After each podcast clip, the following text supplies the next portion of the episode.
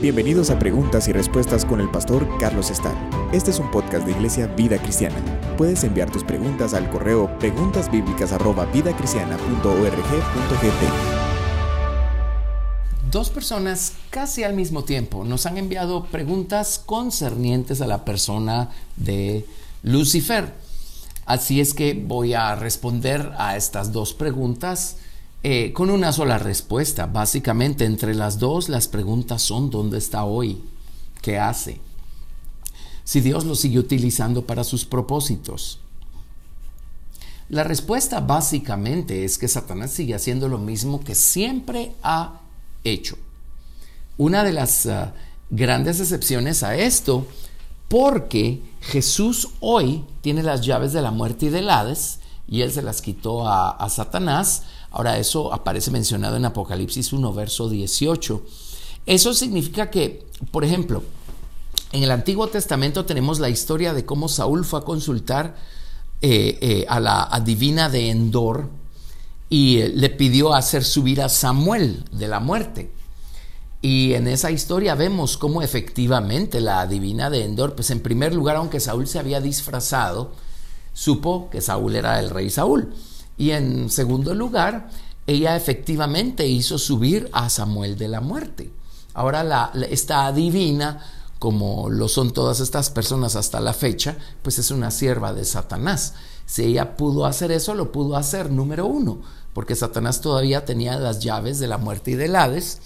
Y número dos, recordemos que antes de la muerte y resurrección de Jesucristo, los justos que morían eh, en la dispensación del Antiguo Testamento, su alma y espíritu se iban al lo que se llamaba el paraíso o el seno de Abraham. Ellos no se iban al cielo porque Jesús primero tenía que eh, limpiar el camino, abrir el camino con su propia muerte y resurrección y con su propia sangre redentora resucitada. Así es que, pero hoy en día Jesús es quien tiene las llaves de la muerte y del Hades, así es que un siervo de Satanás no puede manipular eh, espíritus y almas de personas justas, de personas salvas. Eso, eso ya no existe. Pero todo lo demás que leemos a lo largo de toda la Biblia que hacía el diablo, lo sigue haciendo. Eso no ha cambiado. Entonces, yo sé que la, la, pregunta es, bueno, pero después de la muerte y resurrección de Jesucristo, algo tiene que haber cambiado. Y efectivamente, desde el libro del Génesis se profetizó que la simiente de la mujer, o Jesús, iba a aplastar a la serpiente en la cabeza. Y la serpiente, por supuesto, iba a herir a la simiente de la mujer en el calcañar. Bueno, cuando Jesús murió en la cruz del Calvario, esto tuvo su cumplimiento y la serpiente hirió a Jesucristo en el calcañar, pues lo clavaron en los pies, entre otras cosas, y allí Jesucristo aplastó la cabeza de la serpiente. Ahora, ¿qué significa esto en términos prácticos para nosotros hoy? Esto no significa que ya el diablo no tiene nada que ver con este mundo y con esta creación. El, pues los hechos prueban lo contrario y la palabra de Dios prueba lo contrario. El diablo sigue activo y sigue haciendo de las suyas. Pero a partir de la muerte y resurrección de Jesucristo, eh, hoy en día hay un sinnúmero de creyentes en Cristo que tienen a Cristo morando en sus corazones, que han sido redimidos con la sangre del Señor Jesucristo. Con ese grupo de gente ya la cosa es otra. Vámonos a Hechos 26, verso 18, y allí lo vamos a, a ver con toda claridad. Hechos 26, verso 18 y pues Saulo está contando su testimonio de cómo el Señor lo envió y dice, para que abra sus ojos, para que se conviertan de las tinieblas a la luz y de la potestad de Satanás a Dios. Allí está, allí está la diferencia. A través de Jesucristo hoy habemos muchos que nos hemos convertido de la potestad de Satanás a Dios. En otras palabras, miren, el mundo entero está bajo el maligno y Satanás es el príncipe de esta creación. Pero una vez el Señor nos rescata, limpiándonos de pecados con su propia sangre y uh, reconciliándonos con el Padre, allí Dejamos de estar bajo la potestad de Satanás. Él ya no es nuestro Señor, amo y dueño. Él ya no tiene nada que ver con nosotros en ese sentido. Eso es lo que hace la gran diferencia entre la dispensación del Antiguo Testamento y del Nuevo. Y eso es lo que hizo Jesucristo en la cruz del Calvario. Así es que hoy la victoria, el beneficio es para los creyentes. El resto del mundo sigue siendo gobernado por Satanás. Pero va a llegar el día, va a llegar el momento en el que el Señor va a juzgar a Satanás y va a lidiar con él de la manera como lo vamos a ver en un momento. Así es que la muerte y resurrección de Jesucristo fueron efectivas, fueron eficaces. Satanás es un enemigo vencido, pero el beneficio de esa victoria lo cosechamos los creyentes, los cristianos. El resto del mundo todavía no lo está cosechando porque pues eh, hay un tiempo para todo. Y tenemos que entender que el Señor Jesucristo no ha sacado a Satanás del cielo. Les voy a dar las citas. Eh, el Señor Jesucristo no ha atado a Satanás. Él sigue suelto. Les voy a dar las citas de cuando eso suceda. Así es que, pues como dije, Él sigue haciendo de las suyas. Esto no significa que Satanás no sea un enemigo vencido, pero pues cuando Jesucristo ya lo, lo ate y lo juzgue, pues ya no tiene que pelear algún tipo de batalla con él. La batalla ya fue peleada y ganada en la cruz del Calvario. Él solo está esperando. Ahora, ¿por qué no ha atado a Satanás de una buena vez? Pues porque él tiene un plan para todo y para todos y él tiene un tiempo para todo. El hecho que Satanás siga allí sigue siendo una prueba para el mundo entero para ver qué van a elegir hacer. Si van a elegir por Jesucristo y la salvación que Él nos ofrece con tanto amor y tanta liberalidad y tanta bondad, o si van a seguir eligiendo por Satanás. Y por el otro lado, también Dios se sigue valiendo de Satanás. Y a veces Dios permite que nosotros mismos, los creyentes, enfrentemos cierto grado de, de oposición o de batalla para que esto nos ayude también a aferrarnos al Señor Jesucristo y podamos crecer aún más en la estatura y en la naturaleza de Cristo. Y de esa manera madurar, crecer y madurar espiritualmente hablando. Entonces, vámonos a Apocalipsis capítulo 12, verso 9, en donde... a ah, Lucifer, eh, Lucifer era el ángel precioso, perfecto que Dios creó originalmente. Dios no creó un diablo, Dios creó un ángel hermoso. Pero él se corrompió y se convirtió en, y aquí Apocalipsis 12, verso 9 le da cuatro nombres. Nombre denota naturaleza, carácter, poder, autoridad. Esto significa que este, un individuo tiene, se manifiesta, digamos, opera, actúa en estas cuatro capacidades, según sea el caso. Apocalipsis 12:9 dice, o más bien le llaman, no les voy a leer el versículo porque en un momento vamos a regresar a este versículo y al contexto, pero aquí ah, se le llama, aquí la lista va de más a menos, yo se las voy a dar de menos a más. Satanás, diablo, serpiente y dragón. Estos cuatro nombres denotan su naturaleza, su modo de operar, su carácter, eh, las diferentes maneras como él opera. Esto, esto básicamente. Y pues tenemos citas, elijo citas del Nuevo Testamento para que vean cómo, cómo el diablo sigue operando igual, ¿verdad? Con el mundo y sigue haciendo de las suyas. Pero por ejemplo, en relación a Satanás, ah, no les di las definiciones de estas cuatro palabras o estos cuatro nombres. Satanás significa el adversario o el que se opone, el que se opone. En otras palabras, la batalla es frontal, él se convierte en un obstáculo para nuestro camino, él se opone, es el adversario, esa es, la tarea básica de Satanás. En cuanto a Satanás, en el Nuevo Testamento leemos cosas como eh, que Satanás nos tienta, Satanás puede ganar ventaja sobre nosotros, Satanás se disfraza como un ángel de luz, Satanás tiene mensajeros también que pueden abofetearnos, Satanás puede estorbarnos.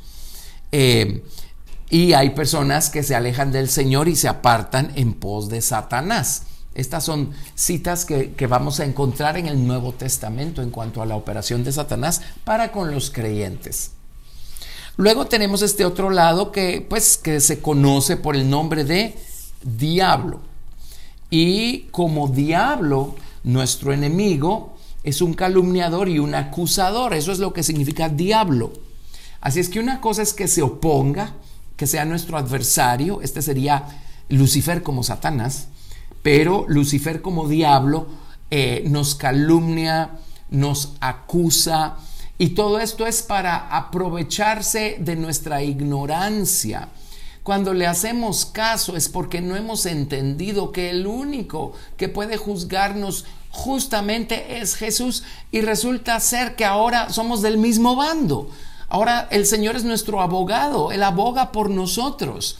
Él ya no nos acusa porque ya hemos sido lavados y perdonados de nuestros pecados con su propia sangre. Entonces es un engaño el que el diablo siga acusándonos, pero cuando no sabemos mejor caemos en el engaño y vivimos todos condenados porque no hemos entendido que el diablo ya no tiene ninguna, pues nunca la ha tenido ninguna autoridad legal para acusar a nadie. Pero eso es, eso es lo que hace, es lo que le encanta hacer. Así es que mm, hay varias citas en el Nuevo Testamento acerca de la operación del diablo, pero la Biblia dice que el diablo oprime a la gente. Eh, al diablo le podemos dar lugar cuando no lidiamos con nuestro enojo. El diablo usa trucos, métodos, farsas, parodias para buscar engañarnos, busca condenarnos, busca atraparnos con su lazo, ¿verdad? Cuando Él nos acusa, si caemos en la trampa, Él nos va a, dejar amarrados con ese lazo, eh, eh, en ese síndrome de pobrecito de mí, no sirvo para nada, cuando todo el tiempo Jesucristo ya nos liberó y ya nos justificó de pecados. Eh, la Biblia dice que resistamos al diablo. La Biblia dice que el diablo anda alrededor como anda como león rugente alrededor buscando a quien devorar. También dice que el que practica el pecado es del diablo o el que vive en ese estado del, pecado, ¿verdad? Pero Jesucristo vino para deshacer las obras del diablo. Así es que vemos, vemos como el diablo eh, puede engañarnos de tal manera que puede dejarnos totalmente paralizados con sus falsas acusaciones. Eh, Ah, en, el libro de Zacarías hay un cuadro, se dibuja un cuadro de el que era el sumo sacerdote en esos días, que se llamaba Josué. Y hay un cuadro de cómo Josué compareció delante de Dios y a su diestra estaba Satanás acusándolo. Y entonces el Señor reprendió a Satanás, ¿verdad? Porque el Señor había justificado a Josué. Bueno, es así como Él nos acusa. Ya vamos a ver otras citas. Pero en Romanos capítulo 8, Verso 32 dice, el que no escatimonia a su propio Hijo, sino que lo entregó por todos nosotros, ¿cómo no nos dará también con él todas las cosas? ¿Quién acusará a los escogidos de Dios? Dios es el que justifica. ¿Quién es el que condenará? Cristo es el que murió, más aún el que también resucitó, el que además está a la diestra de Dios, el que también intercede por nosotros. Lo que está diciendo aquí y, en otros lados de otros lados aprendemos que Dios todo juicio se lo dio al Hijo, a Jesucristo. Así es que si Él ya nos justificó, dice, ¿quién acusará a los escogidos de Dios si Dios es el que justifica por medio de Jesucristo? Eh, si Jesús ya nos justificó, dice aquí, ¿quién es el que condenará? Si Cristo murió por nosotros y ya fuimos justificados de pecados. Y está hablando del ministerio del diablo, ¿verdad? Que acusa y que condena. Así es que no nos dejemos paralizar por, por estas acusaciones falsas y engañosas. Eh, bueno, eh, en el libro de Apocalipsis también aparece nuestro enemigo llamado por, el nombre de serpiente o, o, el atributo o el carácter de serpiente. Y serpiente es, pues, significa engañar maliciosamente. Y el diablo sigue como serpiente operando en esa capacidad. Lo hizo así desde el principio. Y en segunda de Corintios capítulo 11, Pablo dice, me temo que así como la serpiente engañó a la mujer eh, allá en el huerto, de esa misma manera los está engañando a ustedes y le está hablando a una iglesia, le está hablando a creyentes, a cristianos.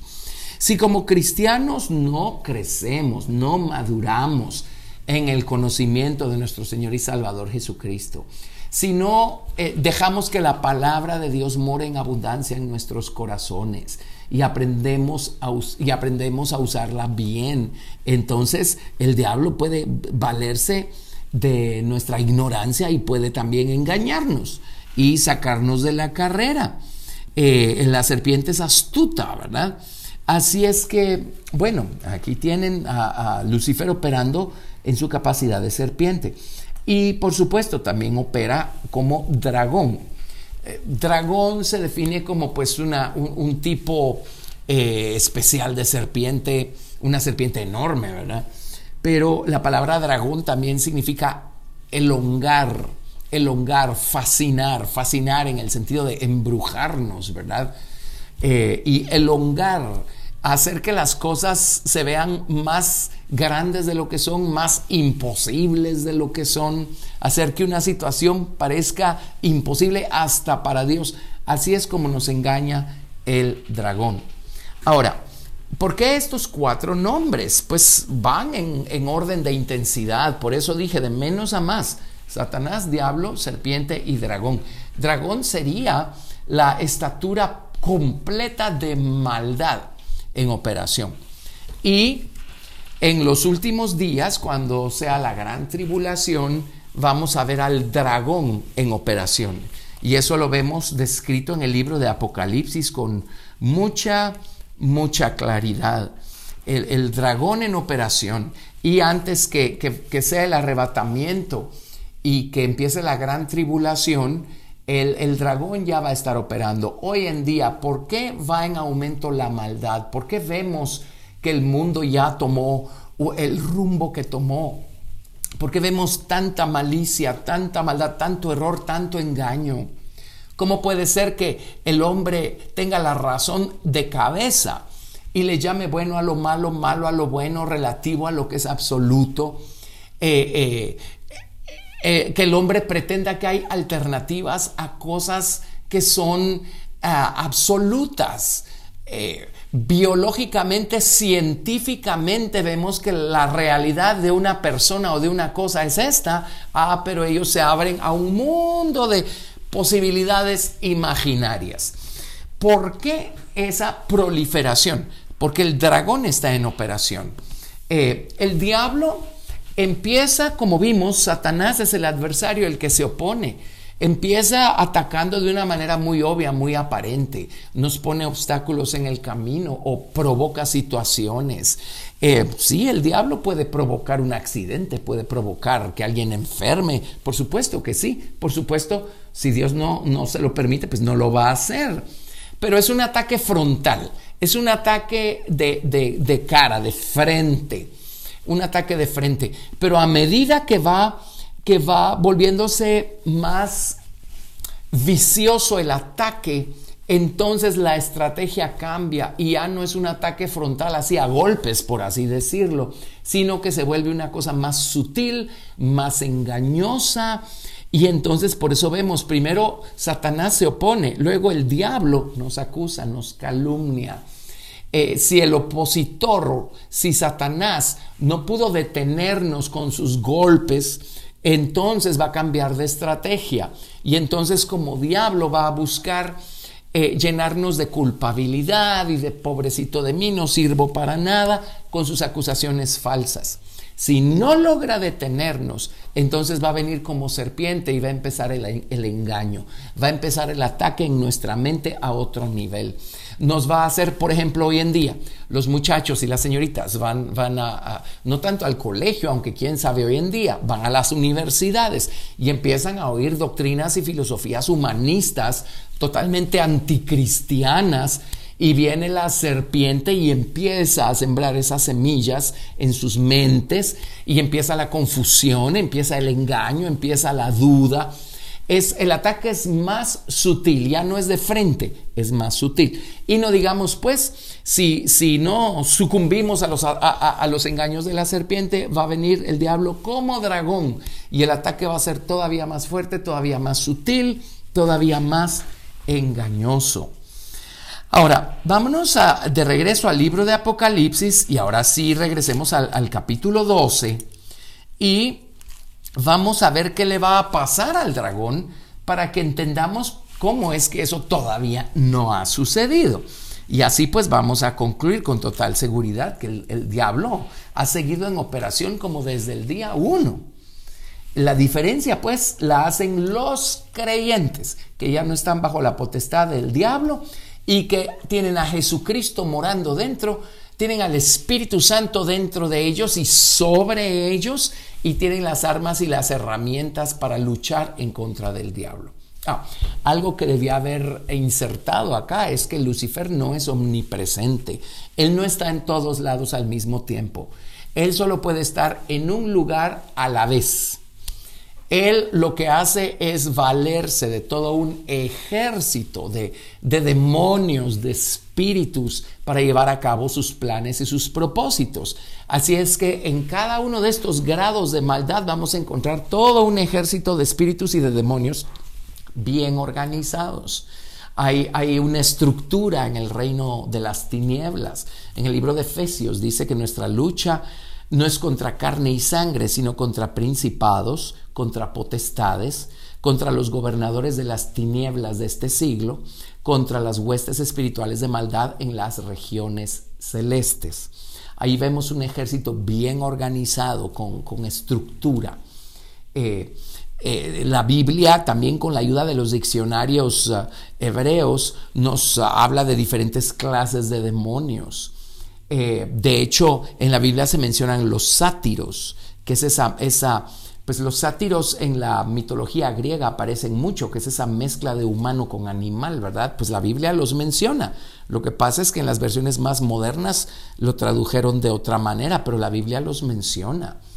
Eh, y, cosas así, pues. Así es que hay mucho, hay mucho de esto, hay mucha información de esto en la palabra de Dios. Y esas cosas siguen allí, siguen operando. Así es que el diablo se vale de todos sus ejércitos para llevar a cabo sus planes, pero él no puede estar en todos lados al mismo tiempo porque él no es Dios, él es una criatura, por lo tanto está limitada al espacio y al tiempo. Así es que no nos dejemos engañar. Eh, él no, él, él solo puede estar en un lugar al mismo tiempo, un lugar a la vez. Muy bien. En Apocalipsis capítulo 1, verso 17, les voy a leer eh, todo el capítulo 12, perdón, les dije capítulo 1, pero es capítulo 12, del verso 1 al 17. Y acá, eh, bueno, yo les leo y les comento a medida que vamos leyendo. Dice, apareció en el cielo una gran señal, una mujer vestida del sol, con la luna debajo de sus pies y sobre su cabeza una corona de doce estrellas. Y estando encinta clamaba con dolores de parto, en la angustia del alumbramiento. También apareció otra señal en el cielo. He aquí un gran dragón escarlata que tenía siete cabezas y diez cuernos, y en sus cabezas siete diademas y su cola arrastraba la tercera parte de las estrellas del cielo y las arrojó sobre la tierra. Y el dragón se paró frente a la mujer que estaba para dar a luz, a fin de devorar a su hijo tan pronto como naciese. Ahora, hago una pausa acá. Este es el versículo 4 de Apocalipsis 12. Pero el dragón está buscando devorar al hijo varón que está por eh, eh, ser dado a luz por esta mujer que se describe acá hemos estudiado cómo esta mujer tiene que representar ese lado de la iglesia, el lado espiritual, la gente espiritual, la gente que vive en los lugares celestiales con Cristo Jesús y, sabe caminar con Dios como debe ser. ¿Por qué lo decimos? Porque más adelante se menciona otra vez esta mujer, pero esta vez está en la tierra durante el tiempo de gran tribulación y está siendo perseguida por el dragón. ¿Esto qué es? Sino el lado de la iglesia eh, conformado por personas carnales, mundanas.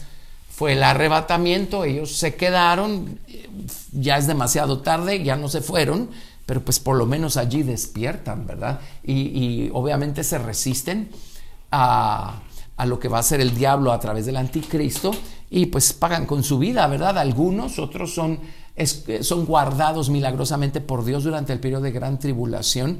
Pero aquí tenemos esa diferencia. Ahora, volviendo a, la gente espiritual, la gente espiritual aprende, entre otras cosas, a orar. Aprenden a orar, pues en su idioma, en nuestro caso en castellano, a rogar, a suplicar, a pedir. Pero cuando están bautizadas con el Espíritu Santo y han recibido los dones del Espíritu Santo y entre estos el don de lenguas, aprenden a orar en el Espíritu. Pablo dijo en 1 Corintios 12, 13, 14, dice que pues oraré con el entendimiento, oraré también con el Espíritu.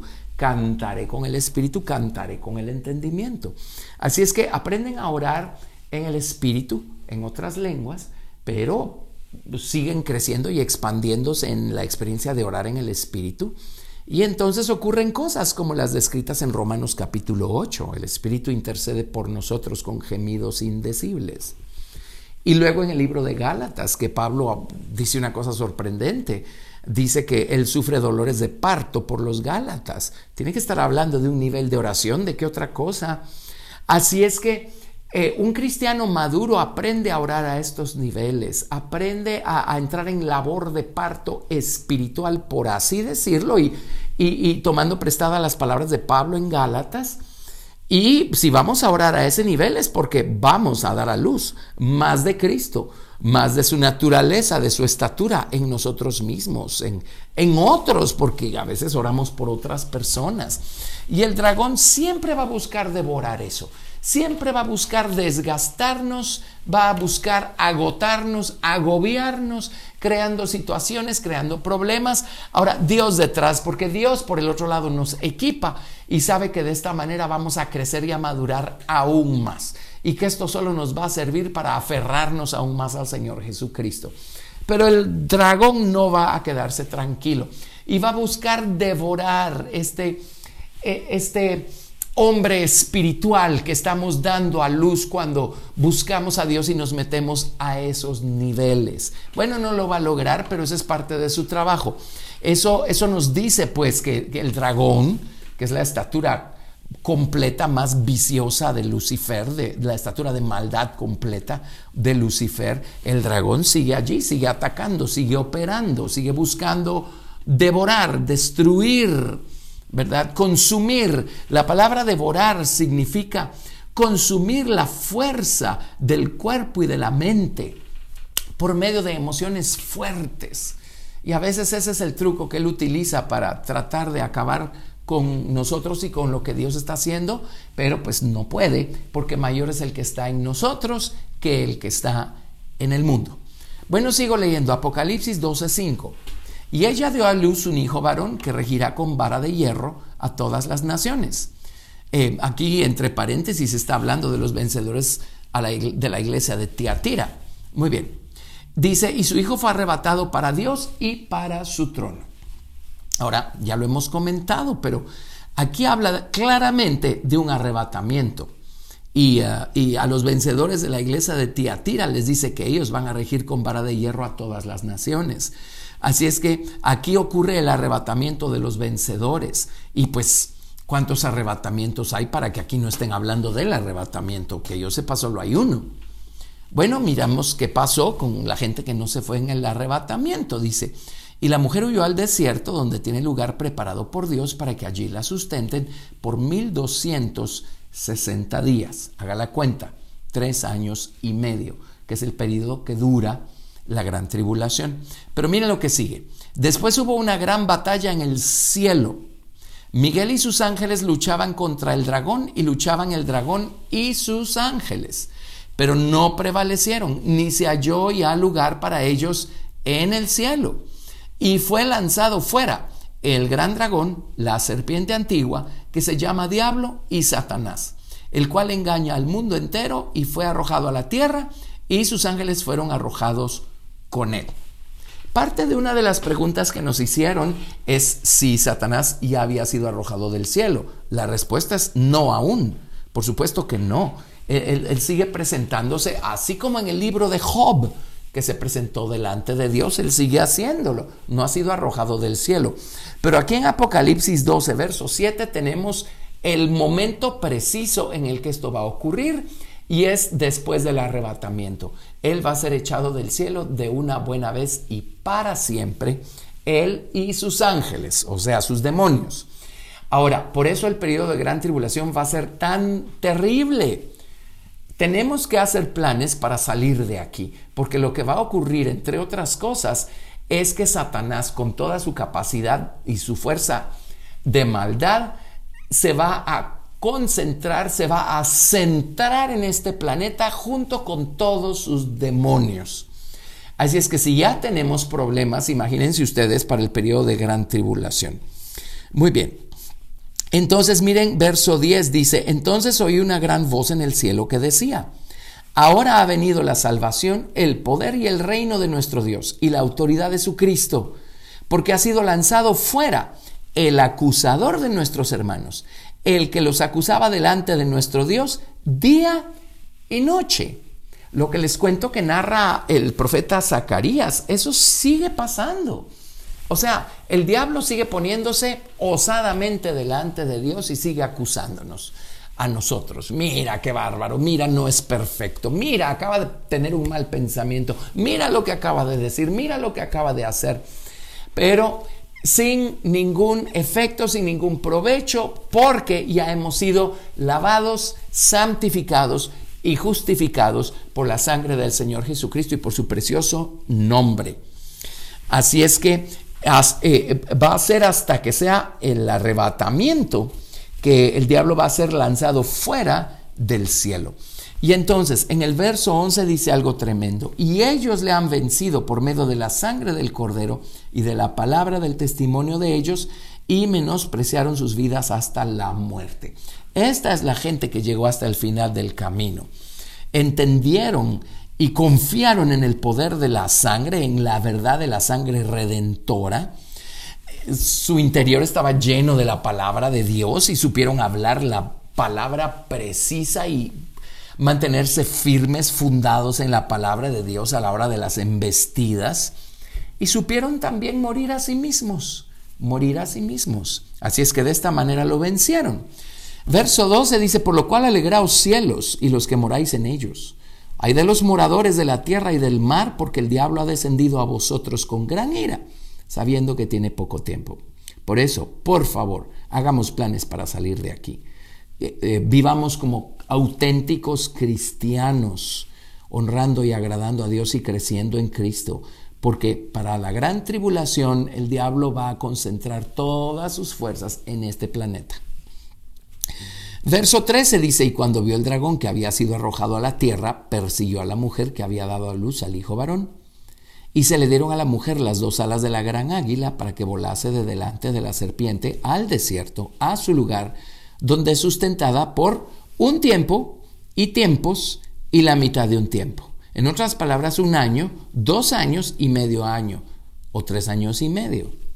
Y la serpiente arrojó de su boca tras la mujer agua como un río. Este es, este es el río de engaño, el río de engaño malicioso, para que fuese arrastrada por el río. Pero la tierra ayudó a la mujer, pues la tierra abrió su boca y tragó el río que el dragón había echado de su boca. Entonces el dragón se llenó de ira contra la mujer y se fue a hacer guerra contra el resto de la descendencia de ella, los que guardan los mandamientos de Dios y tienen el testimonio de Jesucristo. El diablo va a perseguir a los cristianos que se quedaron, eh, que no se fueron en el rapto y se quedaron a pasar la tribulación de una manera terrible, viciosa, viciosa.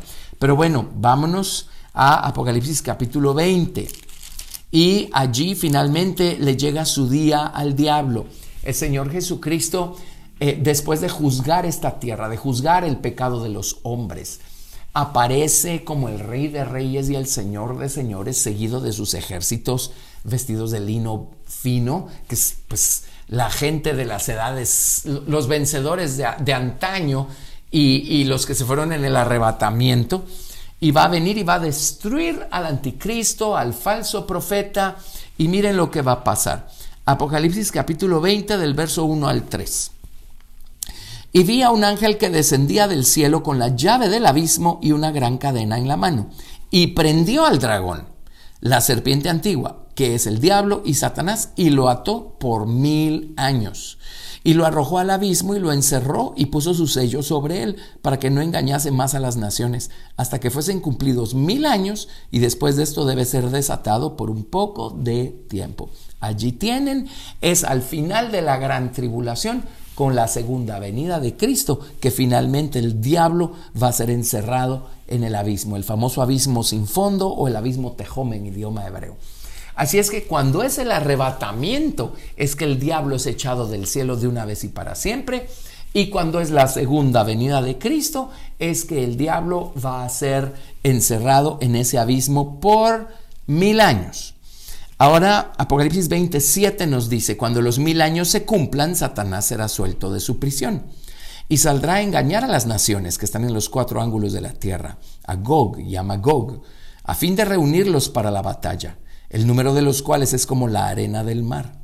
Y subieron sobre la anchura de la tierra y rodearon el campamento de los santos y la ciudad amada de Dios, y de Dios descendió fuego del cielo y los consumió. Increíble, pero en el milenio no va a haber problemas porque el diablo va a estar atado. Pero solo lo sueltan, solo lo sueltan y causa estragos y engaña a miles. Ahora hay, una explicación para todo esto, pero pues no es nuestro tema.